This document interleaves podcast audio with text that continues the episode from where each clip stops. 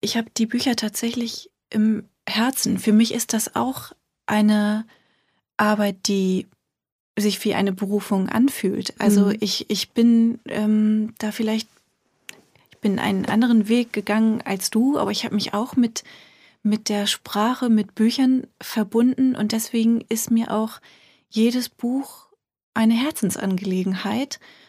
Und ähm, ja, es gibt andere Autoren neben dir. Ich hab's gewusst, ich hab's gewusst. Aber ich bin dann auch wirklich ganz bei dem Buch, um das es gerade geht.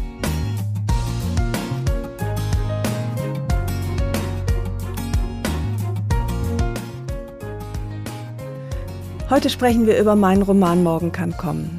Und ich spreche darüber mit meiner Lektorin Ricarda Saul, die den ganzen Werdegang dieses Buches begleitet hat. So innig und äh, eng, wie ich eigentlich noch nie eine Zusammenarbeit an einem Buch hatte. Und ich wüsste gerne von dir, Ricarda, ähm, wie, wie waren für dich die Anfänge von Morgen kann kommen? Warst du, wie ist das so? Ist man dann nervös als Lektorin? Denkt man, oh, schafft die Alte das? Und der letzte Roman war so gut, das kann doch nichts werden. Du kannst ja jetzt ehrlich sein, weil wir haben es geschafft. Das stimmt. Es, es ist alles gut geworden und morgen kommt. Ähm, nein, ich war zu keinem Zeitpunkt nervös. Ich habe das in unserer Zusammenarbeit immer als so schön empfunden, wie eng und innig, hast du gerade gesagt, aber auch kreativ unser Schaffensprozess ist. Mhm. Und ich versuche mich auch gerade daran zu erinnern, wann dann feststand, dass du wieder schreiben wirst. Und ich, ich meine, es ist so, dass es dann dieses eine Telefonat gab und, und wir tauschten uns aus und auf einmal sagtest du, eigentlich könnte ich jetzt mal wieder mhm. einen Roman schreiben. Und es war so ein bisschen so, als, als hättest du selbst in diesem Moment das Gefühl, jetzt, jetzt, ist, jetzt ist da etwas, ja. das sich das sich wieder ausdrücken darf. Ich weiß, dass ich mich diesmal ungewöhnlich lange vorbereitet habe. Äh, bevor ich äh, geschrieben habe, habe ich viel nachgedacht. Wir haben auch schon vorher relativ viel äh, gesprochen ne, über das Buch. Ja. Und das ist völlig unüblich für mich. Normalerweise mhm. fange ich an und, und kann den Inhalt in drei Sätzen. Ähm, das reicht mir völlig ein Exposé von drei Sätzen. Und diesmal war das ganz anders. Also ich hatte relativ viel im Kopf, als ich anfing. Manches hat sich dann auch natürlich noch sehr verändert. Mhm. Wir haben äh, immer wieder überlegt, wer muss sterben, wer ist tot, welche, welches Schicksal, äh, was ist das Schicksal der einzelnen äh, Personen und das hatte tatsächlich schon ziemlich Formen angenommen, als ich angefangen habe zu schreiben. Das war ungewöhnlich für mich. Ja, interessant. Also es war von Anfang an klar, dass, dass es da diese zwei Schwestern geben wird. Mhm. Ich glaube, das war so eine Grundidee, vielleicht ja dann auch. Die zwei Schwestern und das Haus war klar. Und Im Grunde Haus, war als recht, erstes ja. gab es das Haus. Mhm. Ich wollte, weil ich immer einen Roman schreiben wollte, wo die Hauptfigur ein Haus ist. Äh, erstens ist es schön übersichtlich, da laufen alle Fäden zusammen ja. und ich wollte einen, einen heimeligen Ort erschaffen für die Handelnden. Ja, für die dieser Ort auch wirklich ein Zuhause ist. Ja.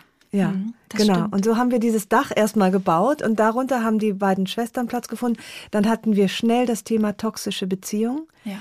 weil ich irgendwie den Eindruck hatte, dass das, ich hatte irgendwie viel darüber gelesen und hatte den Eindruck, dass das was ist, was so mh, hm, vielleicht nicht in der in der äh, Dramatik, wie es in dem Roman dann äh, stattfindet, aber dass das doch etwas ist, was viele Frauen beschäftigt. Ähm, dass sie vielleicht in einer Beziehung leben, in der sie sich nicht entfalten können, so wie sie das gerne möchten. Und das kam dann als Thema dazu. Ja, und es wurde begleitet von einem großen Thema, das letztlich alle Protagonistinnen und Protagonisten im Buch betrifft, das aus dem Schatten treten. Ja, das war da, genau aus und dem sich Schatten selbst treten. aber auch erstmal in mhm. diesem Schatten zu erkennen. Ja, stimmt. Das war unser Schlagwort. Ne? Ja. Die, die, Menschen, die Protagonisten treten aus dem Schatten und jeder aus seinem nicht aus seinem eigenen, aber aus seinem mhm. persönlichen äh, Schicksal heraus.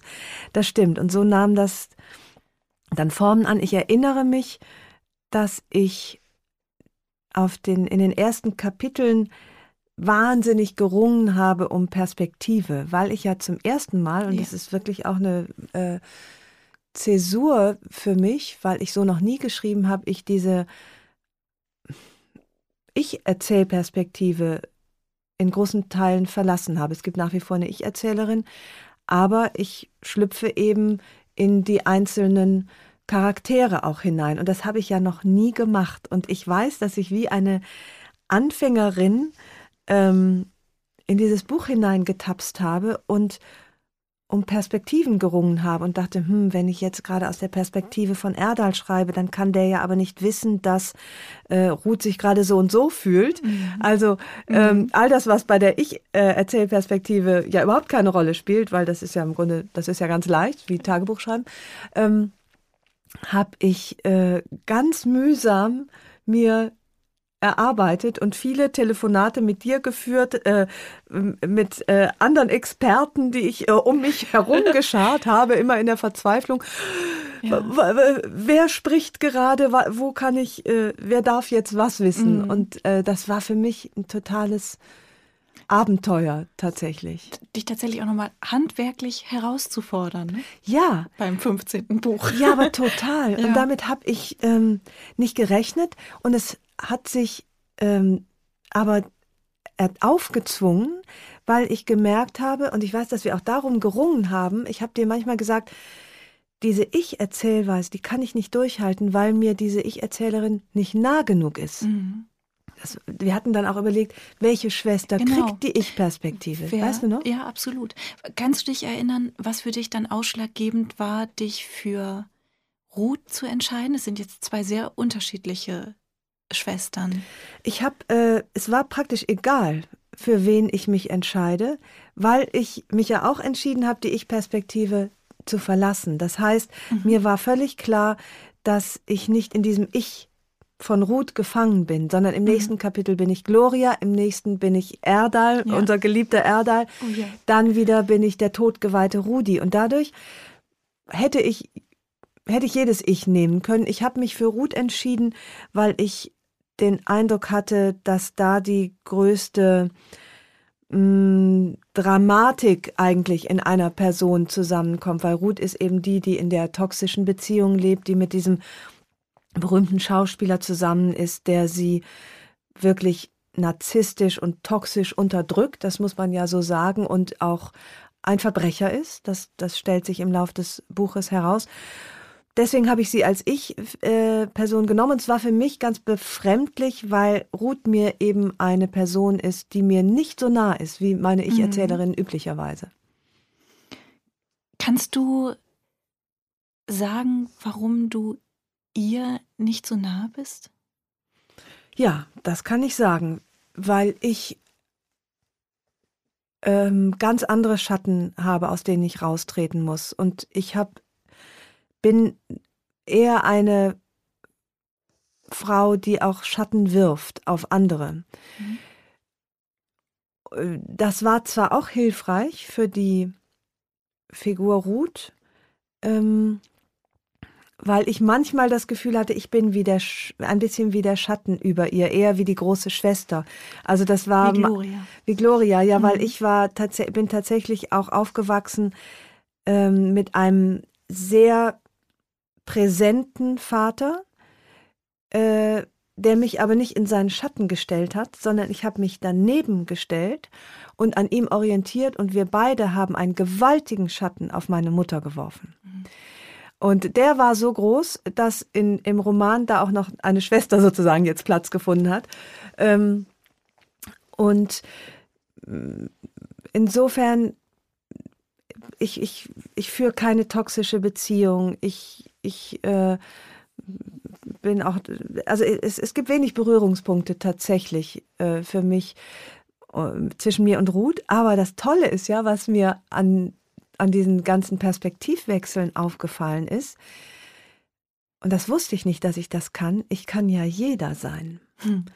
Und das ist mir erschreckend klar geworden, als ich eine Vergewaltigung beschrieben habe aus Sicht des Vergewaltigenden und in, mich in den hineinversetzt habe. Mhm.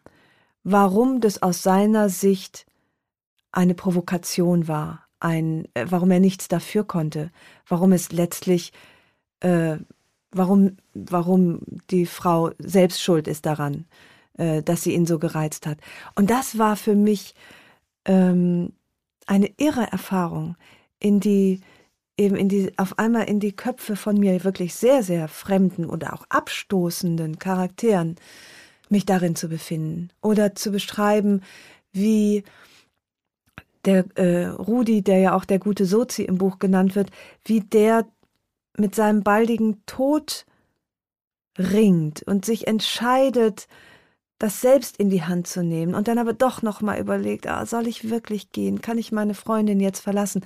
Also auf einmal im Kopf eines ähm, Todgeweihten zu sein, der auch allmählich seine, sein Bewusst, seine Bewusstheit ja in manchen Momenten verliert.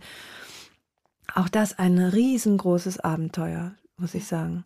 Und das Tolle war, äh, dass du ja immer auf dem Laufenden warst. Ich erinnere ja. mich, dass es manchmal Anrufe gab, ich hoffe nicht spät nachts, aber womöglich auch das. Ich weiß, einmal habe ich dich spät am Abend angerufen.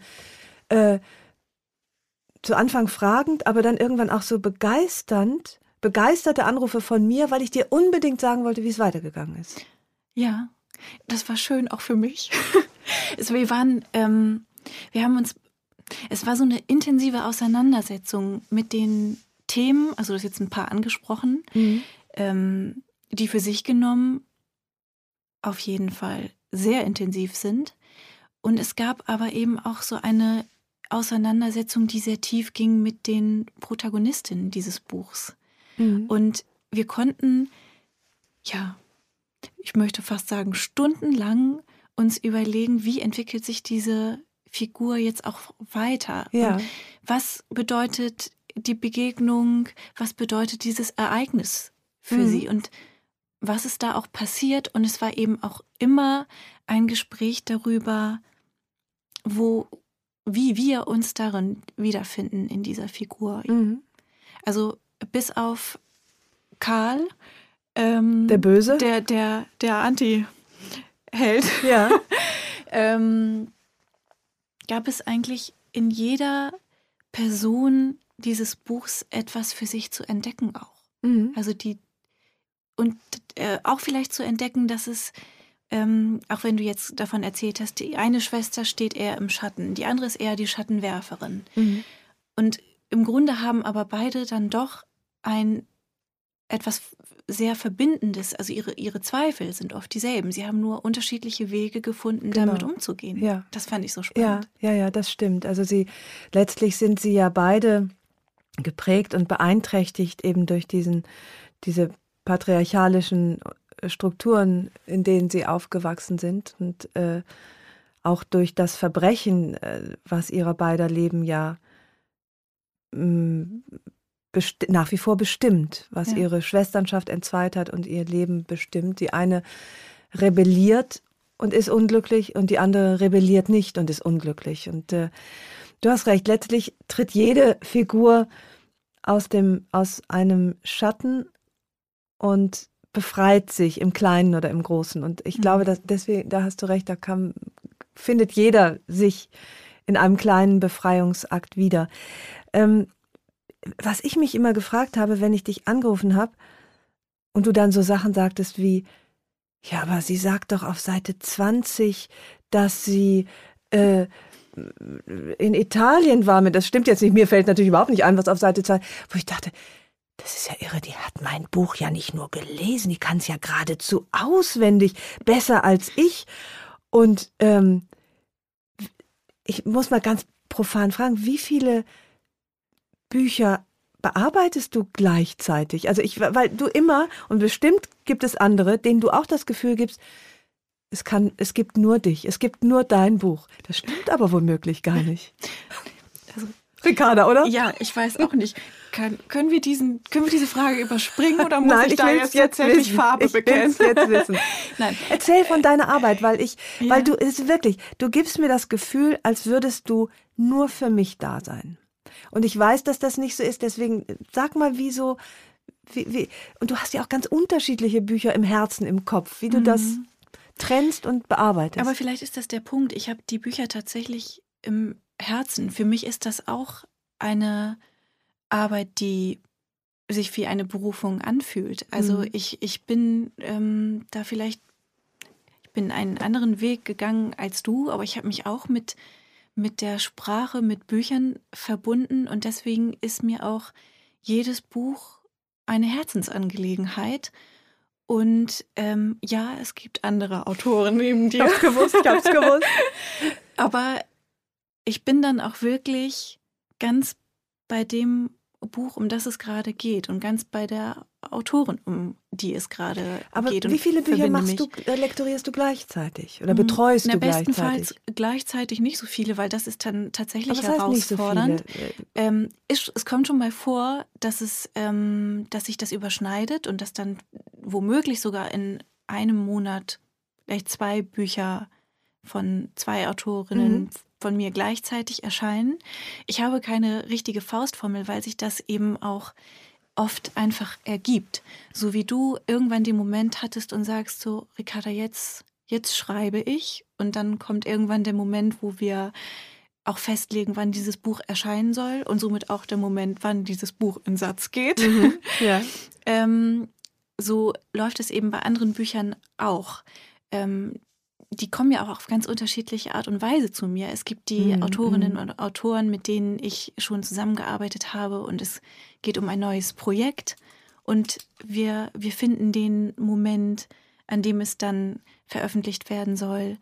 Und es gibt auch neue Autorinnen und Autoren, die ich entdecke, auf die ich stoße, mm. weil sie mir in der Öffentlichkeit begegnet sind, weil ich einen Text gelesen habe und was darin gesehen habe. Und ähm, das ist eben auch ein ganz individueller Prozess, wie man da aufeinander zugeht.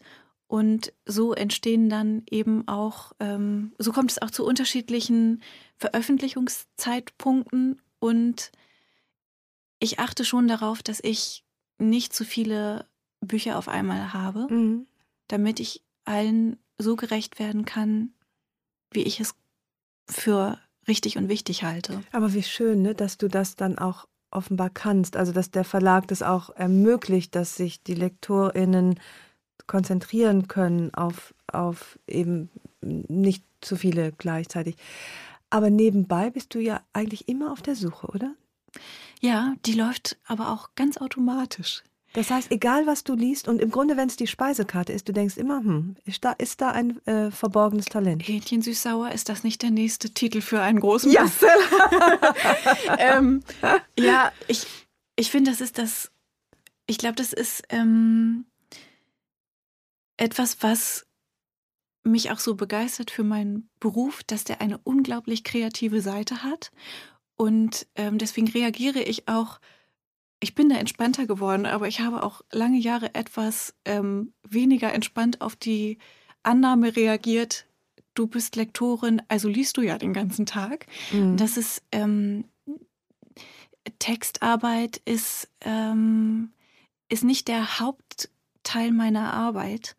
Ganz viel ist ähm, wirklich dieses Entdecken und also von neuen Autorinnen und, und neuen Büchern, aber eben auch dieses mit den Autorinnen selbst neue Stoffe entwickeln, zu überlegen und dann ja. eben auch zu, also dann geht es um den Titel, es geht um einen Text zu dem Buch, es geht natürlich vorher einmal auch um das Konzept des Buchs und dann hängt noch ganz viel anderes damit zusammen. Also ich bin ja auch diejenige, ähm, die dann die Bücher in den Verlag trägt und die anderen dafür begeistert. Ja, ja. Das ist ja schon der erste Schritt. Weil, ja. ähm, wir hatten dann gemeinsam beschlossen, es wird diesen Roman geben und du hattest die Idee dazu und dann ähm, trug ich das in den Verlag ja, du bist rein dann die Botschafterin des bin Buches. Bin die Botschafterin ja. des mhm. Buches mhm. und äh, begleite das Buch auch wirklich von, von Beginn an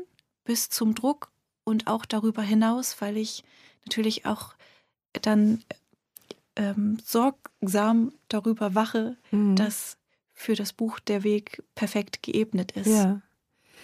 ähm, dieses ständig auf der Suche sein, ähm, ich habe das ja auch. Also ich habe die, und das gefällt mir nicht immer, ich habe diesen ständigen Blick nach Verwertbarkeit. Also mhm. äh, bei dir ist es vielleicht nur das, was du liest. Ich, bei mir ist es das, was ich höre, wo ich denke, ach, das wäre ein lustiger Satz für meine Show mhm. oder für mein Buch. Also ich bin nie wirklich abgeschaltet, sozusagen. Mhm. Und ich weiß nicht, ob dir das ähnlich geht. Ich weiß, dass mal ähm, meine frühere Verlegerin Barbara Laukwitz, äh, mit der ich befreundet war und bin, war bei uns zum Abendessen eingeladen. Es war so ein Grillen und es war ein Kommen und Gehen. Und Barbara ging mit zwei Sachbüchern, ja. äh, äh, verließ mit zwei Sachbüchern ja. im Kopf und hatte auch die Autorinnen da schon kennengelernt, das Fest. Und äh, wo ich dachte, wow, das ist ja auch ein, ein ständiges aufmerksam sein. Und das, du bist ja auch eine, eine Bücherjägerin, mhm. immer auf der Jagd. Ja, das stimmt. Ähm, das empfinde ich aber nicht als Bela Belastung. Also es ist, ähm, das gehört, also es ist natürlich auch der Anspruch, der in diesem Beruf gestellt wird, dass man auf Sendung ist, dass man auch viel mitbekommt. Das jetzt gerade im, also ich mache auch viele Sachbücher, das ist so Themen vielfältig wie Themen getrieben und ähm, da kann ich es mir auch gar nicht leisten, mich bei Twitter abzumelden, selbst wenn es mich manchmal sehr anstrengt, ah, dort ja, zu sein. Ja. Aber zugleich ähm, merke ich auch, dass das immer ganz besondere Momente sind, wenn ich etwas entdecke, wenn ich jemanden entdecke, einen Text entdecke, für den ich mich wirklich begeistern kann. Das sind eigentlich die schönsten Momente, dieses Gefühl, ach, das, da ist etwas da ist jemand ganz Besonderes. Ja, das glaube ich. Daraus lässt ja. sich doch ein Buch machen. Oder das ist doch die Idee, so machen wir das. Das ist ähm, Aber bereichernd. kannst du noch, so, wie soll ich sagen, entspannt und freiwillig lesen, ja. ohne dass die Lektorin mitliest? Ja, das kann ich. Also ich muss schon, also mit Einschränkungen, ähm, Rechtschreibfehler fallen mir dann auf und ich überlege kurz, soll ich Bescheid geben oder nicht. auch Fremdverlage werden dann schon mal angerufen. kriegen von mir Leserinnenbriefe. Nein, das ist natürlich nicht der Fall. Aber mhm. ähm, doch, das kann ich. Das ist, das ist, Lesen ist immer noch mein Hobby. Auch. Ach, wie schön. Mhm. Ähm, das ist es immer geblieben und das finde ich auch äußerst wertvoll. Das, das ist interessant. Das, was das, mich ja, zum Beruf gebracht ja, hat, ja. diese Liebe zum Buch auch ähm, dass die in keiner Weise beschädigt wurde, begrenzt wurde, sondern das ist interessant, weil Schreiben ist nicht mehr mein Hobby. Ah, ja. Das kann ich nicht, das kann ich nicht sagen. Ich, Schreiben ist mein, äh, mein, meine Erfüllung, aber schon mein Beruf. Also dass ich jetzt ähm, ich hatte neulich ein, eine Korrespondenz, glaube ich, nennt man das, mit einem sehr alten Herrn. Mhm. Das fand ich toll, das habe ich auch genossen, aber ich habe gemerkt, wie dass ich eigentlich nicht mehr privat schreibe. Mhm. Also äh, länger, ja, natürlich schreibe ich E-Mails und so Kram, aber ähm, das äh, ist mir, ich will auch gar nicht sagen verloren gegangen, weil das, was ich schreibe, ist ja auch oft, ist immer auch sozusagen mein Spiegel meiner Seele. Aber das mhm. ist äh, tatsächlich nicht mehr mein Hobby. Früher habe ich auch Gedichte verfasst. Auch da gibt es mhm. etliche unveröffentlichte, erstaunlicherweise. Ja, wir müssen im, im Nachgang noch mal ja, ein bisschen sprechen, auch. was Hier da entsteht das ein oder andere Buch. Und habe Tagebuch geschrieben und tatsächlich auch gedichtet und, und äh, tolle Sachen geschrieben, nur für mich. Und das mhm. mache ich nicht mehr. Und wie geht es dir damit, Bücher anderer Autorinnen zu lesen? Ich lese gezielt nicht. Also ich würde, ich betreibe keine Konkurrenzbeobachtung, mhm. Ähm, weil ich, weil es ehrlich gesagt ein Genre ist, was ich gerne schreibe, aber nicht so gerne lese. Und weil ich auch nicht irgendwie in den in die Versuchung kommen möchte, was zu klauen oder aus Versehen was klaue und dann heißt es auch, die hat aber abgeschrieben bei, fällt mir jetzt noch nicht mal ein Name ein, das möchte ich nicht. Und ich da ich so viele Sachbücher lese, für äh, beruflich, für den Podcast, auch für meine Romane, mhm.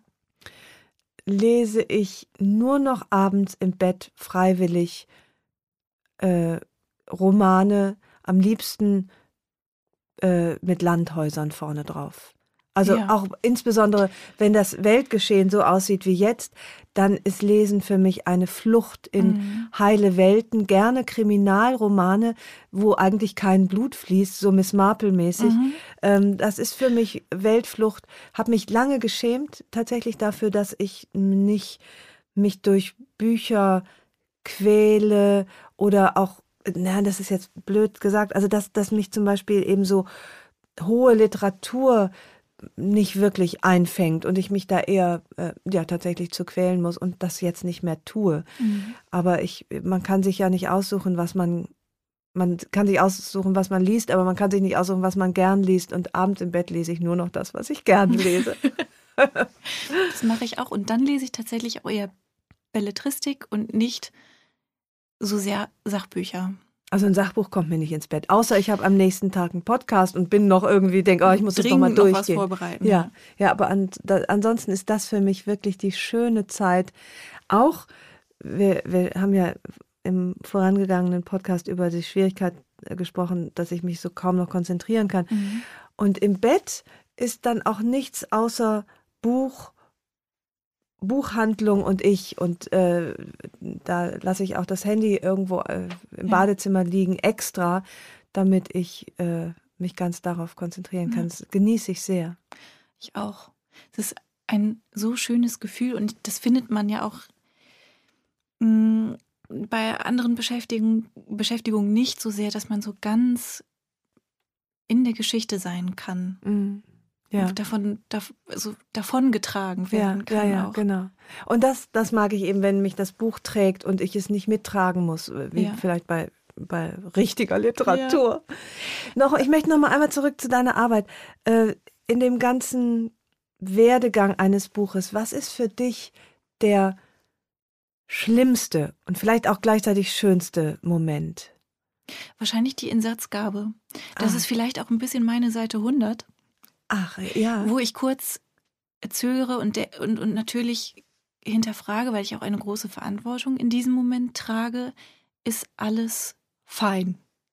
Sag mal, was ist in Satz? Was passiert dann? Das ist der Moment, wenn in dem Fall jetzt zum Beispiel wir beide ähm, das Manuskript, das ist ja ein meist ein Word-Doc-Dokument, in dem du geschrieben hast, in dem ich korrigiert, redigiert habe, wenn wir sagen, jetzt ist das abgeschlossen und es geht an die Herstellung ähm, und in Satz. Das heißt, das Buch, die, der Text wird tatsächlich gesetzt, in eine Form gegossen, so wie es dann später auch in dem Buch aussehen wird.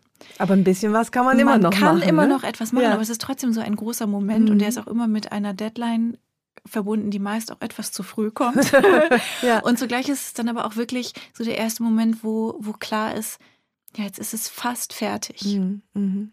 Ja. Und jetzt, jetzt wird im nächsten Schritt auch schon das Buch sichtbar. Also so werden die Seiten aussehen und so viele Seiten werden es auch. Ja, ja, ja, das, es nimmt dann Formen an. Ich hätte trotzdem gedacht, dass der Moment, wo du es geschickt bekommst und zum ersten Mal äh, dann liest, mhm. dass der mit, mit Sorge und Herzklopfen verbunden ist, weil sich dann ja entscheidet, nachdem du es gelesen hast, taugt es was. Mhm. Aber das ist ein Moment, der eigentlich viel früher einsetzt. Also es ist selten so, dass ich mit einer Autorin, einem Autor über ein Buch gesprochen habe, warte, bis es kommt und dann sind 200 Seiten in meinem Posteingang und und äh, ich werde vor vollendete Tatsachen geschreckt und erkenne erst dann, ob es so funktioniert oder nicht. Es ist eher ein, ähm, dieser Prozess zieht sich länger hin. Also ich bin, das ist vielleicht aber auch meine Art, wie ich arbeite. Also ich bin sehr intensiv oft in diesen, in diesem Schreibprozess auch involviert. Über den Austausch, über kleine Textstücke, die schon mal bei mir landen. Und natürlich, wenn man das erste Mal dann, und wenn es nur ein Textfragment erhält, ähm, dann ist das schon auch aufregend. Ja. Ähm, aber ich glaube, ich kann immer ganz gut einschätzen, was mich da erwartet. Ich habe ja ganz anders gearbeitet. Ich habe die Bücher fertig abgegeben. Also bestimmt die ersten zwölf Bücher ja. habe ich, äh, da habe ich die drei Sätze gesagt, habe gesagt, ich mache das und das. Ähm, und dann gab es ein Jahr oder anderthalb Jahre später das fertige, auch schon von meinem Mann fertig redigierte mhm. Manuskript an die Lektorin. Ähm, hättest du so überhaupt gearbeitet? Mit dir auf jeden Fall. Ich hatte ja 14 Bücher, die als Referenz dienten. ich glaube, da wäre ich auch entspannt gewesen. Ja. Ähm, ich frage mich jetzt auch gerade, das kannst du vielleicht gleich nochmal sagen, du das Gefühl hattest, es lag jetzt an mir, dass es diesmal anders gelaufen ist, ob sich das so ergeben hat. Ähm, ich fand es jetzt, ich fand es so schön, gerade diesen Austausch, den wir hatten. Ich frage mich das nämlich auch gerade, weil ich ja zum ersten Mal äh, so gearbeitet ja. habe. Für dich ist das die das Regel und jetzt klar. dachte ich auch, ob mhm. du mich, ob du äh, dich mir heimlich eigentlich aufgedrängt hast und ja, mir aber das Gefühl gegeben auch. hast, das sei meine Idee, was ja, was ja, ja wunderbar. Ähm, aber äh, also ich, ich hatte ja schon auch eine große Unsicherheit, haben wir ja eben drüber gesprochen, diesem Buch gegenüber mit den Perspektiven und äh, äh, das, das war ja für mich wirklich sehr neu. Insofern hatte ich ungewöhnlich viel Beratungsbedarf mhm. und habe auch ähm, einfach in dir jemanden gehabt, wo ich mich gut beraten gefühlt habe und gut aufgehoben gefühlt habe.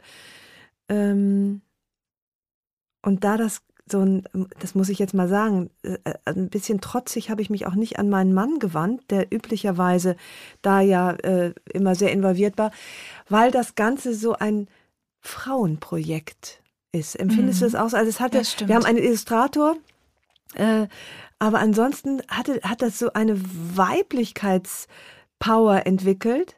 Ja. Ähm, auch das Team ist, ist eigentlich, mhm. sind eigentlich nur Frauen. Und ja. das habe ich so genossen, dass ich dachte, nee, das ist nicht mehr das Buch, wo, von dem ich äh, möchte, dass es als erstes ein Mann liest. Mhm. Und selbst nicht dann, ob, ob, auch nicht, wenn es meiner ist, der das so bewährt, so viele Jahre gemacht hat.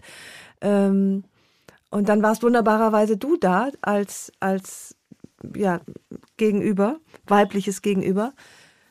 Ähm, das hat sich toll gefügt. Das, ähm, das hat dadurch so, hat sowas, finde ich, auch für mich selber sowas Befreiendes bekommen, als, als würde ich mich auch aus den Zwängen von Perspektiven befreien, von dem, wie ich immer geschrieben habe, von dem, wie ich immer mit Büchern umgegangen bin, nämlich ich kann alles alleine, dann kriegt's mein Mann und dann könnt ihr es drucken.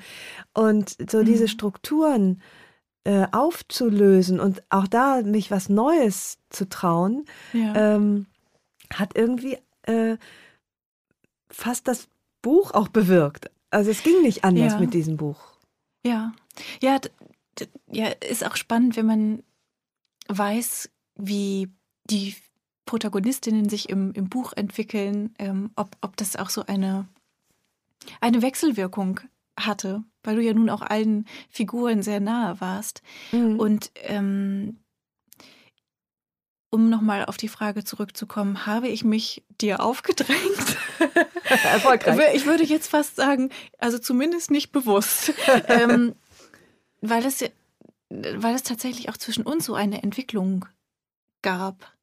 Und ähm, ich auch gar nicht, ich wusste jetzt zum Beispiel vorher gar nicht, wie du gearbeitet hast zuvor. Ich glaube, das habe ich dich auch tatsächlich nicht gefragt, weil wir so ganz übergangslos in die Gespräche zum Buch gekommen sind und, mhm. und, und uns ausgetauscht haben dazu. Und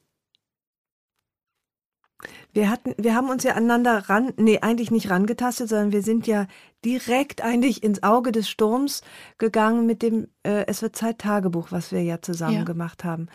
Was deine Idee war, äh, du hast ja schon mal ein ähnliches Projekt betreut, entdeckt. Ich weiß, musst du sagen, dass das. Äh ich glaube, die Idee kam sogar von einer Kollegin. Ja, äh, und wir sind aber dann zusammengeführt worden. Ja, ja, ja, stimmt. Ich kam mit der Idee zu dir, ja, Expertise ja, hatte ja, und dann genau war noch eben so ein bisschen die Frage, was genau wird es sein? Und äh, wir sind dann beim Tagebuch gelandet. Ja. Und das war ja, das war vielleicht für uns beide auch ein ganz außergewöhnliches Projekt, weil Total, so ja. vielfältig mhm. war. Es ja nicht nur das Buch daraus entstanden, sondern auch Letztlich der, der, Podcast. der, Podcast. Jetzt sitzen wir hier. Es war, genau. ja, ja, ja, das stimmt. Und das war natürlich eine, das war auch wahnsinnig viel Arbeit. Mhm. Also für mich ungewöhnlich viel Koordination aus, äh, aus dem Buch, den Texten, die, die ich dazu beitragen wollte, den Podcasts und Videos, die wir dann dazu produziert haben, weil das war ja wirklich ein Mammutwerk mit vielen leeren Seiten, wunderbar wieder illustriert von äh. Peter Pichler und da haben wir haben wir uns weniger über Inhalte als über wirklich Arbeit kennengelernt. Ja, ja das stimmt.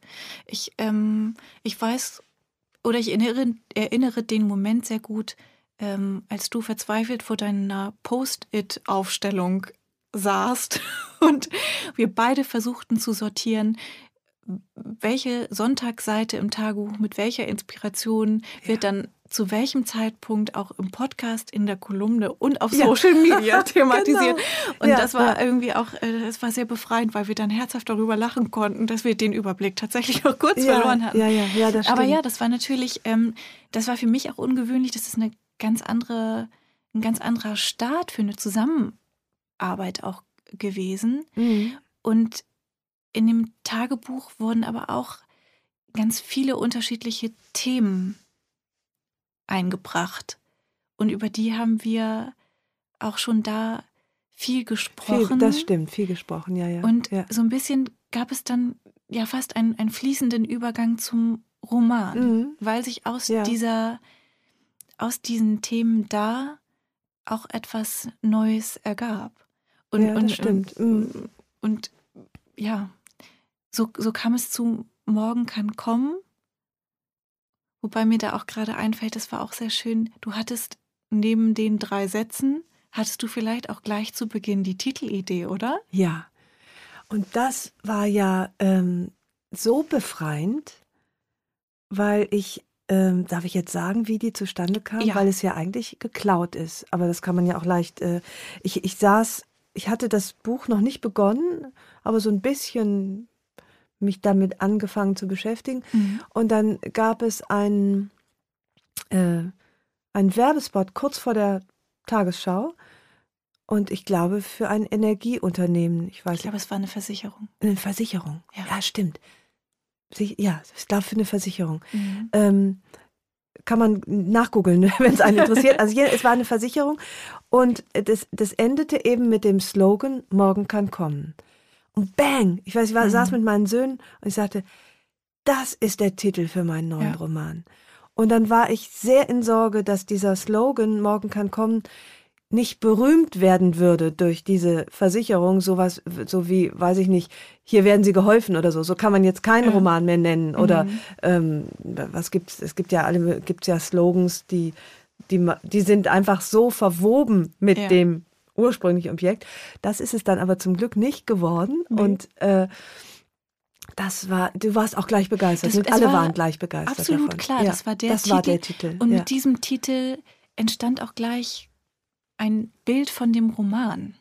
Ja, also das genau. zusammen genau. mit, mit deiner. Idee von dieser ersten ähm, Vision von, von diesen beiden Schwestern, ähm, damit war, entstand vor, vor aller Augen dieser neue Roman. Total. Das war wirklich, das, das ist aber immer so, es war nicht immer so, aber wenn es so war, dass der Titel stand und sich ja. gut anfühlte, ähm, war das auch wieder so ein Moment, wo ich sage, kann Stift weglegen, das, die Hauptarbeit ist getan. Mhm.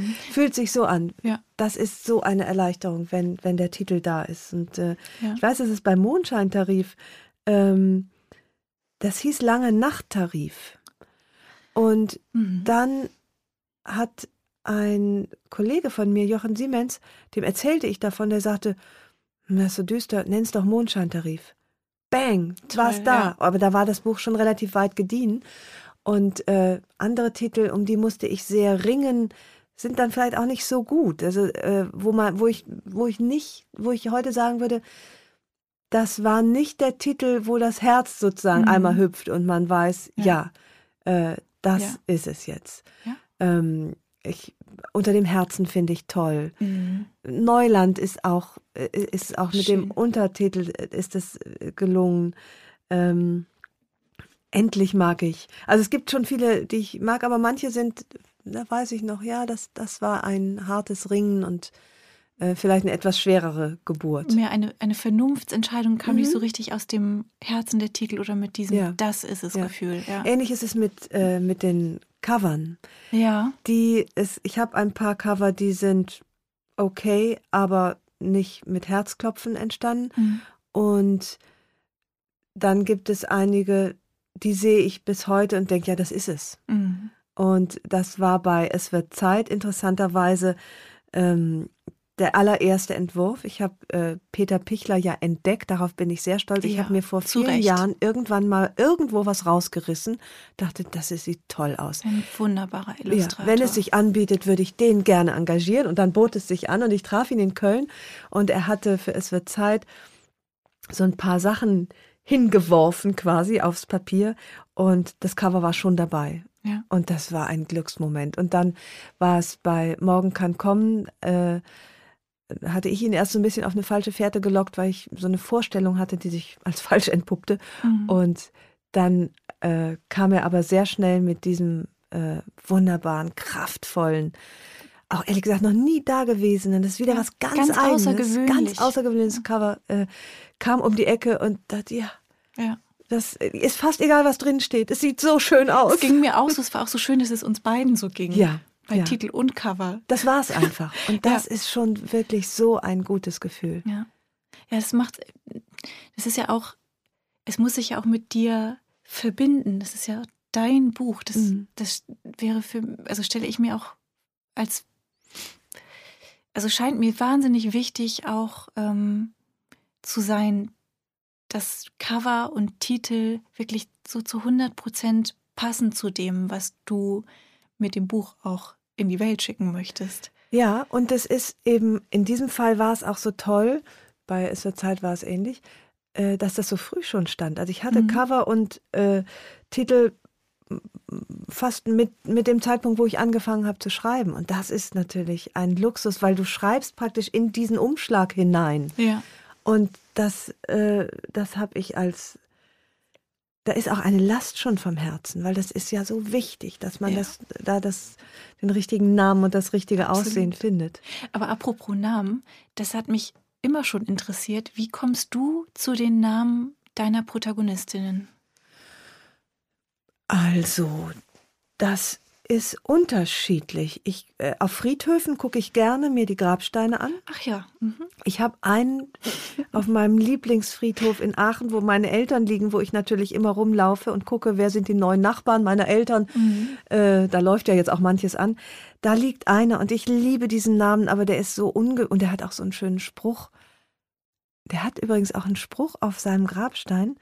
Der heißt so ein bisschen alles tun unter dem Himmel auf der Erde hat seine Stunde und alles hat seine Zeit oder irgendwie mhm. auch so ein bisschen, mhm. es wird zeitmäßig. Und der heißt Erasmus Schlapp. Professor Erasmus Schlapp. Ich kannte den nicht, aber ich liebe diesen Mann für seinen Namen. Und ich, ja. Aber ich denke, der ist zu ungewöhnlich, als dass man ihn äh, klauen dürfte vom Grabstein. ähm, und also, aber manche Namen entstehen so. Es sind immer ganz viele Namen aus meiner Vergangenheit, aus meiner Kindheit, so kleine mhm. ähm, Hinweise an Eingeweihte, äh, wenn jemand Krings heißt, zum Beispiel mit Nachnamen. Äh, das ist, war eine Nachbarin. Ich habe, glaube ich, alle Nachbarinnen und, und äh, Freundinnen irgendwie mal drin gehabt. Und ähm, das die entstehen auch sozusagen aus, mit rationalen Erwägungen. Mhm. Ich habe gerne kurze Namen, weil mhm. ich es ja so oft schreiben muss. Äh, fast nie, wenn es sich vermeiden lässt, zumindest nicht bei äh, ProtagonistInnen, äh, ein Name, der mit S endet, weil man dann den, mhm. du weißt es besser, den Genitiv nicht. Ja. Also Hans Essen äh, das ja, Essen von schwierig. Hans Essen, also aber äh, Corinnas Essen, das mhm. geht, aber mhm. Ähm, es lässt sich noch lesen, aber du musst dann ja auch immer noch ein Hörbuch einsprechen. Da wird's ja, aber Hans schwierig. und dann machst du einen Strich hinter das S. Also ich, ich ja, mag es nicht. Also das sind mhm. tatsächlich Namen, die ich äh, bewusst vermeide. Alles, was mit S end, endet. Und ähm, so kommen sie dann auf unterschiedlichste Weise zu, zustande. Und oft sind die eben auch habe ich bestimmte Assozi Assoziationen, ja. äh, die manche vielleicht sogar äh, mitlesen in den Büchern. Erdal ist jetzt auch im neuen Roman wieder dabei. Ist es der einzige Protagonist, der schon in mehreren Romanen aufgetaucht ist? Ja, ne? Ja, Oder gibt's Erdal habe ich erfunden. Ich weiß nicht in welchem Roman, aber der ist schon, äh, ich würde sagen, bestimmt seit zehn, ich weiß jetzt gar nicht, wie viele ja. Romane von den 15 Büchern mhm. ich geschrieben habe, aber der ist schon sehr, sehr lange dabei. Und den, den liebe ich. Der ist ähm, Erdal Küppers. Mhm. Ich finde auch den Namen toll, freue ich mich jedes Mal wieder drüber. Ja. Seine Mutter Renate Göckmann-Küppers lebt ja auch noch. Und um Erdal, eigentlich bauen sich um Erdal diese ganzen Romane, weil mhm. der ja immer äh, mitspielt. Früher war, hatte der ein, äh, der war in der ersten WG an der Hohen Luftchaussee. Den Namen der Heldin weiß ich schon nicht mehr, aber ich weiß, dass er ein WG-Zimmer mit, äh, mit äh, Carsten zusammen an der Hohen Luftchaussee in Hamburg hatte. Und ähm, dann, dann hat er, er ein Catering-Unternehmen aufgebaut, riesengroß und lebte in einer Villa irgendwie an der Elbchaussee, glaube ich, keine Ahnung. Dann ähm, zog er nach Köln und war Fernsehstar, ist dann, er hatte eine eigene Kochsendung. Jetzt in diesem Buch ist er eher Privatier und hat dann eben in SW Zeit ein, äh, einen äh, Bauernhof gekauft in der, äh, vor, im Rheinland. Äh, und letztlich muss ich ja immer sehen, dass Erdal auch wieder dazukommt, so wie auch ja. jetzt er eben in die Villa Ohnsorg flieht aus seiner Fastenkur, der er mhm. da an der mhm. Küste macht und äh, bringt dann seine Cousine mit, die er dahin einlädt, die eine sehr, sehr wichtige semi-tragische Rolle dann noch spielt in der ganzen Handlung. Äh, ja, Erdal ist mir wirklich über, über Jahrzehnte ans Herz gewachsen. Mir auch. Aber das geht mir jetzt auch im neuen Roman mit eigentlich fast allen ProtagonistInnen. Und ich mhm. bin, ich glaube, ähm, das, das ging auch ganz vielen Erstleserinnen im Verlag so, dass Rudi, der gute Sozi, Rudi, ja, ja. eine so eine so besondere Figur ist und ein, ein so liebenswerter Mensch, ja. ähm, der einem so richtig ans Herz wächst, so ein, eine wirklich gute Person. Ja, der wie man sie sich in seinem eigenen Leben ja, auch wünscht. Ja, ich finde den auch so liebenswert und ich habe gerade ähm, äh, ist eine Freundin von mir im Urlaub und die darf das Buch schon lesen. Der hatte ich die Fahnen geschickt und äh, sie sagte: Bitte sag mir, dass er nicht stirbt. Ich kann sonst nicht weiterlesen weil natürlich der, diese Todesbedrohung ständig gegenwärtig ist. Er ist ja nun mal sehr krank, das mhm. wird ja mhm. auch nicht verheimlicht. Und äh, das, ja, das war wirklich ein schönes Miteinander äh, ja. äh, mit Rudi. Und äh, ich weiß, da, das weiß ich noch, wie ich dich angerufen habe.